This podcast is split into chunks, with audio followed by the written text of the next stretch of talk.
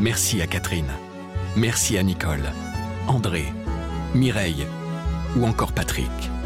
Merci à toutes ces personnes qui, grâce à leur legs en faveur du secours catholique, nous ont donné les moyens d'agir chaque jour pour les plus démunis. Sur la terre comme au ciel, continuez vous aussi le combat pour la fraternité en faisant à votre tour un leg au secours catholique. Demandez votre brochure leg auprès de Corinne en appelant le 0805 212 213 ou sur leg.secours-catholique.org. Lorsqu'on entre dans une unité de soins palliatifs, il y a une telle humanité qui se dégage de l'ensemble du personnel soignant, un tel dévouement pour les patients qui est un dévouement de toutes les secondes. Ces gens qui sont euh, sur la ligne de front de la condition humaine, de ce moment où euh, on va passer de vie à trépas et qui tiennent bon, souvent sans une grande reconnaissance. Moi, je trouve que euh, de rencontrer ces gens qui font tenir la société debout, moi, ça me donne de la force et de l'optimisme. Antoine Dabundo est journaliste en charge de la rubrique bioéthique au service France du quotidien La Croix. En février 2023, il a passé deux jours dans l'unité de soins palliatifs de l'hôpital de Houdan, en Île-de-France. Pour éclairer les débats sur la fin de vie, il souhaitait se rendre sur le terrain et voir concrètement comment les médecins accompagnent les patients dans leurs derniers instants. Dans ce podcast, un journaliste de la Croix raconte les coulisses d'un reportage, d'une enquête ou d'une rencontre, ce qui s'est passé avant et comment il l'a vécu. Vous écoutez l'envers du récit. Bonjour, je m'appelle Antoine Dabundo, je travaille au service France de la Croix, où je suis responsable de la rubrique bioéthique. Je traite de toutes les questions qui concernent la fin de vie, la procréation médicalement assistée, l'interruption volontaire de grossesse ou les questions de genre. Aujourd'hui, je voudrais vous raconter les coulisses d'un reportage que j'ai effectué à l'unité de soins palliatifs de l'hôpital de Houdan dans les Yvelines, à l'ouest de Paris. Un reportage qui a été publié en mars 2023 dans le quotidien La Croix. Ce reportage s'inscrit dans le cadre de mon suivi du grand débat national sur la fin de vie qui a été euh, voulu par le président Macron, un débat qui a été lancé par euh, l'avis 139 du comité euh, consultatif national d'éthique et qui entr'ouvrait pour la première fois la voie à une aide médicale à mourir, autrement dit à l'euthanasie, au suicide assisté un débat qui s'est poursuivi avec une convention citoyenne qui s'est tenue de décembre 2022 à avril de cette année et qui a réuni 184 citoyens tirés au sort, représentatifs de toute la France, qui devaient répondre à une question euh, posée par la Première ministre. Est-ce que le cadre actuel répond à toutes les situations de la fin de vie ou est-ce qu'au contraire, il faut faire évoluer la loi?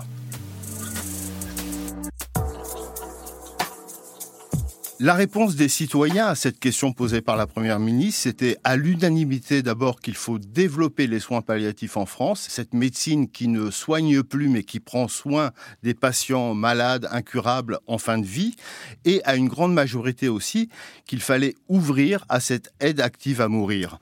Ils ont rendu leur conclusion le 2 avril. Le lendemain, le président Macron les recevait à l'Élysée lors d'une grande réception et annonçait un projet de loi en préparation pour la fin de l'été. Un projet de loi qui devra donc dire si on va, euh, en France, autoriser l'euthanasie ou le suicide assisté.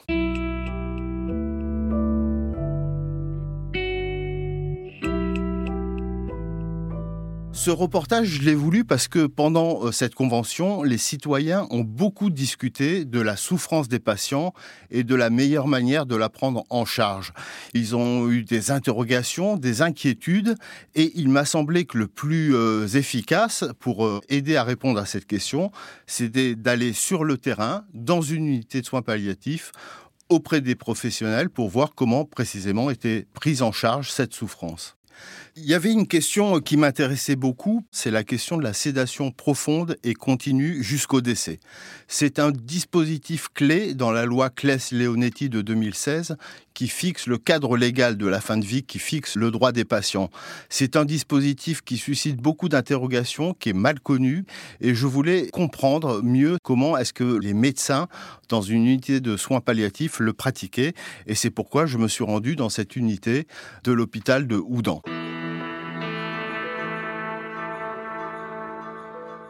J'ai choisi cet hôpital parce que je connaissais le docteur Claude Grange, qui l'a fondé en 1999.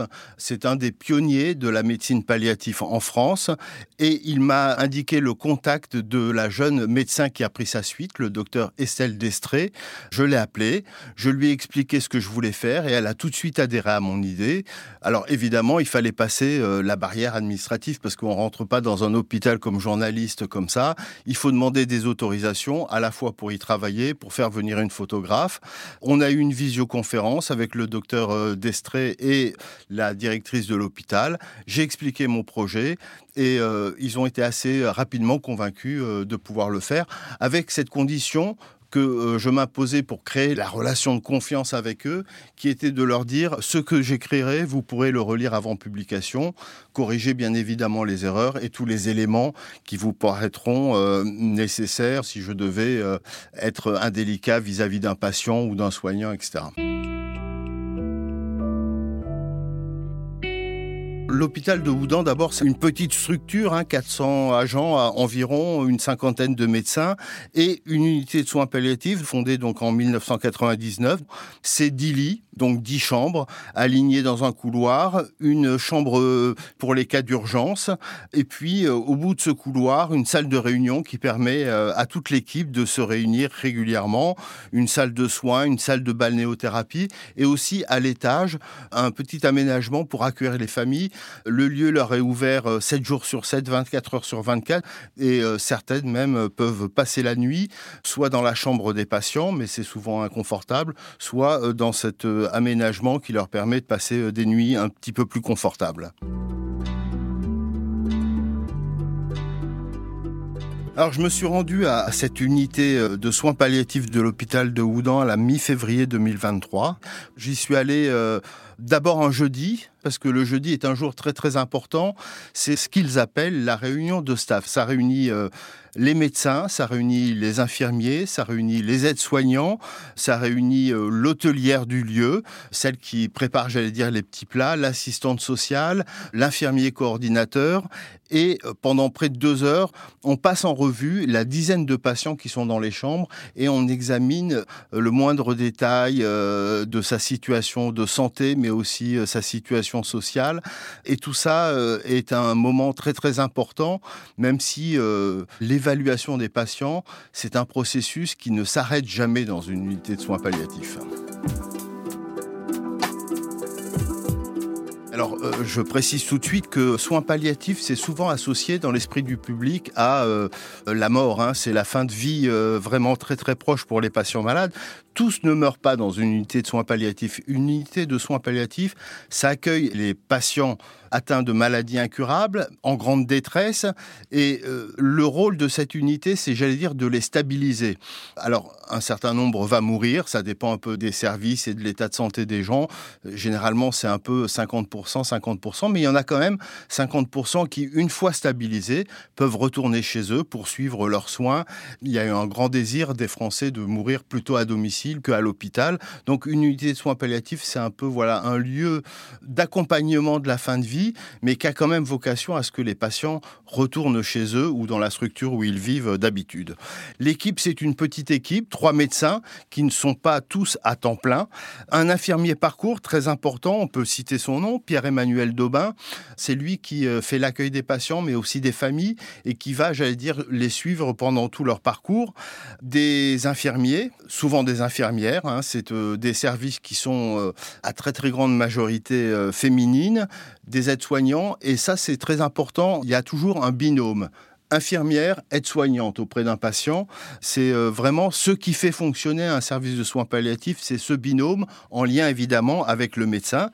Une hôtelière que j'ai déjà citée, Sounia, qui, euh, j'allais dire, met euh, les petits plats dans les grands, fait des cakes, répond à la moindre demande. Si un patient veut une glace à minuit, elle peut lui apporter. Si il veut un soin de bouche, on fait des soins de bouche aux patients malades. Ils ont souvent la bouche sèche, des difficultés difficulté à, s'exprimer ou des encombrements.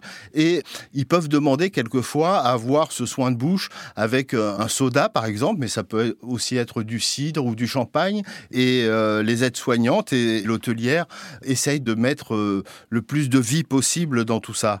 Une psychologue, évidemment, elle aussi malheureusement pas à temps plein, et puis une assistante sociale qui, elle, est à demeure parce que les patients en fin de vie, c'est des patients qui peuvent avoir quelquefois des gros problèmes sociaux, problèmes de logement, d'habitat, etc. Et donc euh, une assistante sociale pour les accompagner, ces patients et leurs familles.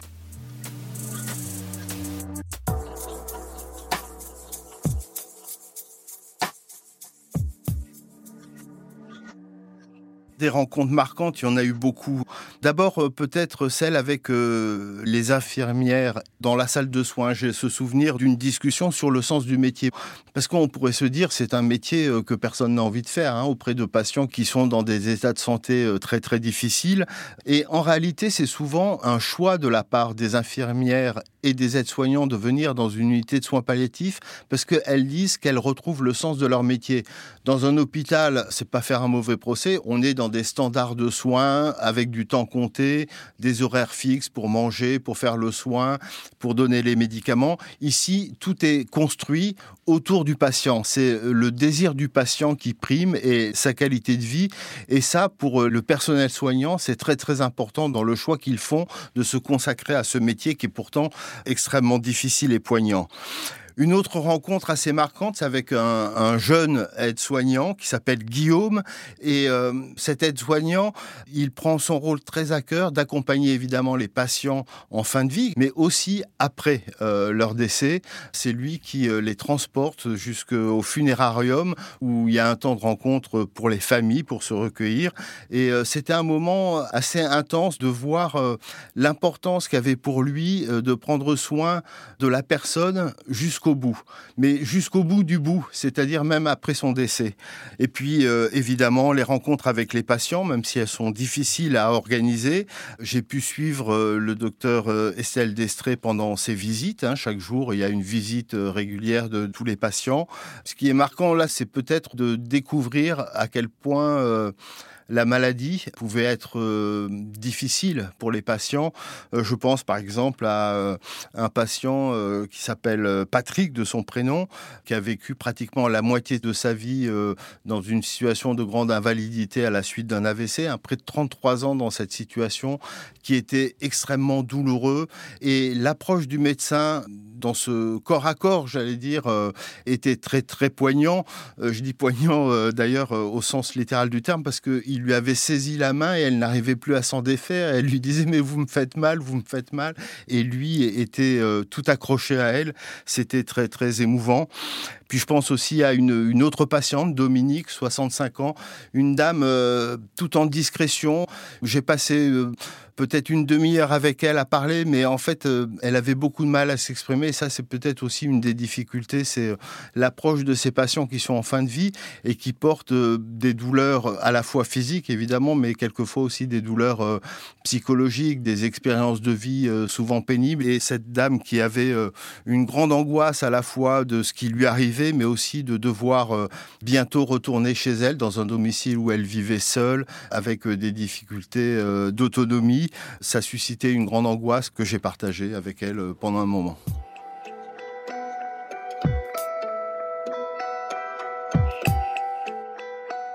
Alors évidemment, le, thème principal quand même de ce reportage, c'était comment est-ce qu'on prenait en charge euh, cette souffrance dans toutes ses dimensions, la dimension physique, la dimension psychologique, la dimension existentielle, quelquefois la dimension spirituelle, les dimensions sociales, tout ça étant euh, entremêlé et difficile à, à dénouer. Mais enfin bon, la tâche principale quand même des médecins, c'est de soulager cette souffrance. Et c'est ce que euh, j'ai essayé de me faire expliquer par les équipes soignantes. Comment est-ce que d'abord, il faut, euh, j'allais dire, établir un diagnostic, essayer de comprendre, quand on parle de souffrance physique, par exemple, d'où est-ce que vient cette souffrance, où est-ce qu'elle est localisée, quelle est son intensité, à quoi elle se repère, ce qu'en dit le patient, mais aussi la manière qu'il a de bouger ou de ne plus pouvoir bouger, ou d'être euh, tordu dans son corps, etc. Il y a toute une clinique, une attention euh, de tous les instants, parce que c'est une réévaluation permanente de la douleur qui est faite, qui permet de poser d'abord un diagnostic, puis ensuite après, on établit une stratégie pour soulager cette douleur, stratégie qui peut passer par l'usage de médicaments, évidemment. Alors il y a toute une gamme de médicaments pour soulager les douleurs physiques. Hein. C'est euh, les plus connus sont les, les médicaments morphiniques, mais il y a aussi toutes les angoisses, les anxiolytiques. Donc il y a toute une gamme de médicaments et tout un travail, j'allais dire, euh, de dentelle, parce qu'on dit que la médecine palliative n'est pas une médecine très technique. Alors c'est vrai qu'il n'y a pas de technologie extraordinaire, sinon euh, des pompes pour euh, injecter des médicaments, etc. Mais en revanche, il y a tout un travail technique de la part du médecin pour bien doser les médicaments, bien les adapter, ne pas créer de problèmes supplémentaires. Et puis en dehors de cette technique médicale, j'allais dire, tout un travail d'humanité, des infirmiers, des aides-soignants, des bénévoles qui sont auprès des patients pour les accompagner, pour les écouter, pour euh, leur apporter tous les soins possibles. Donc il y a vraiment euh, tout un travail de dentelle et d'humanité pour accompagner le patient et non pas ajouter des jours au jour, mais faire en sorte que les jours qui lui restent à vivre soient le plus dignes possible et le plus humain possible.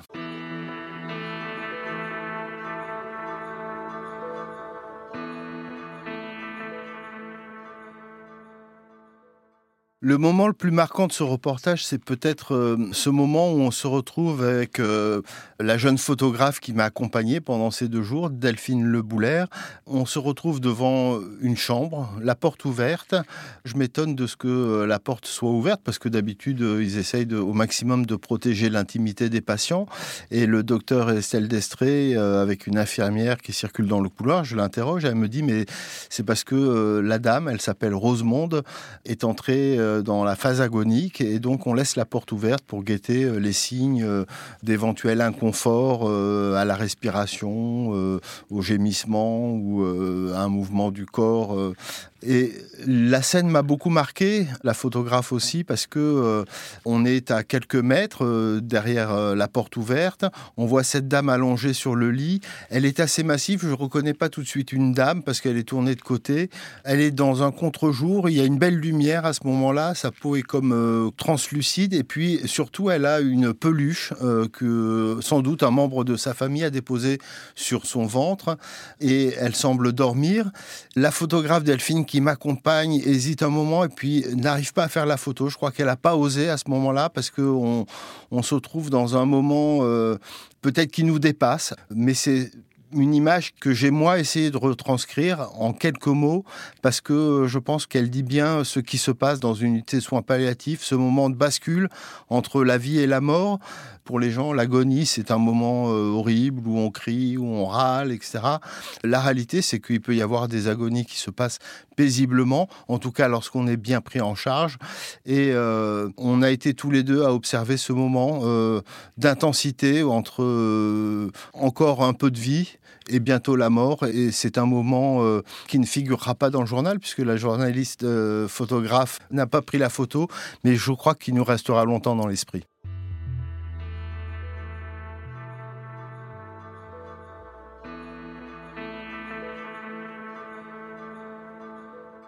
Quand on revient d'une unité de soins palliatifs, la difficulté, c'est quand même d'écrire parce que euh, il y a beaucoup de rencontres, beaucoup d'émotions à partager, mais enfin, il faut pas perdre de vue quel est euh, le point de départ. Et mon point de départ, c'est d'essayer de faire comprendre au plus large public comment était pris en charge cette souffrance dans une unité de soins palliatifs.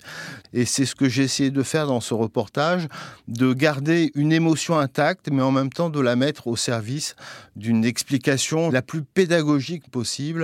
C'est ça que j'ai voulu montrer, par quels moyens à la fois euh, techniques, médicaux, mais aussi euh, de soins d'humanité, j'allais dire, de présence presque pas presque aimante, aimante euh, des patients. comment est-ce qu'on restaure, j'allais dire, le sentiment de dignité qui, quelquefois, par la maladie, peut être abaissé dans leur tête?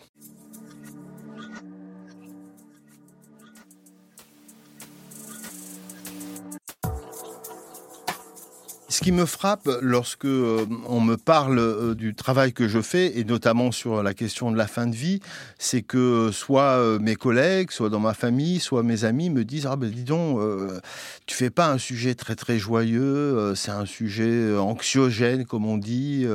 Est-ce que les gens ont vraiment envie de lire ça? Alors, je sais pas si j'y arrive, mais moi, l'expérience que je voudrais faire partager, c'est que, évidemment, lorsque on va à la rencontre de gens qui sont en fin de vie, hein, des malades incurables.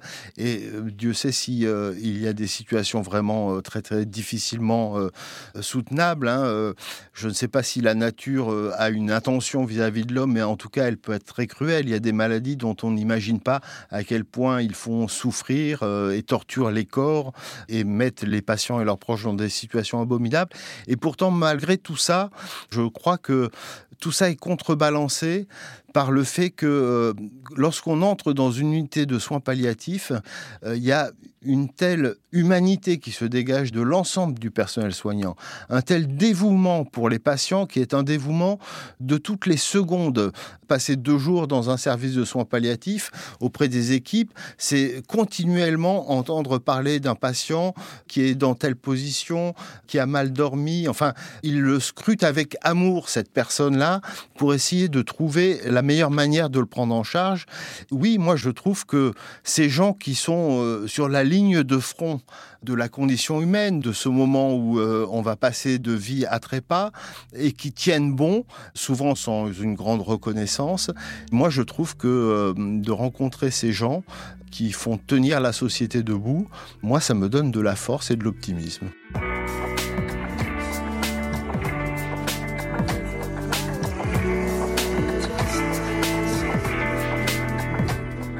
Vous venez d'écouter un épisode de L'envers du récit.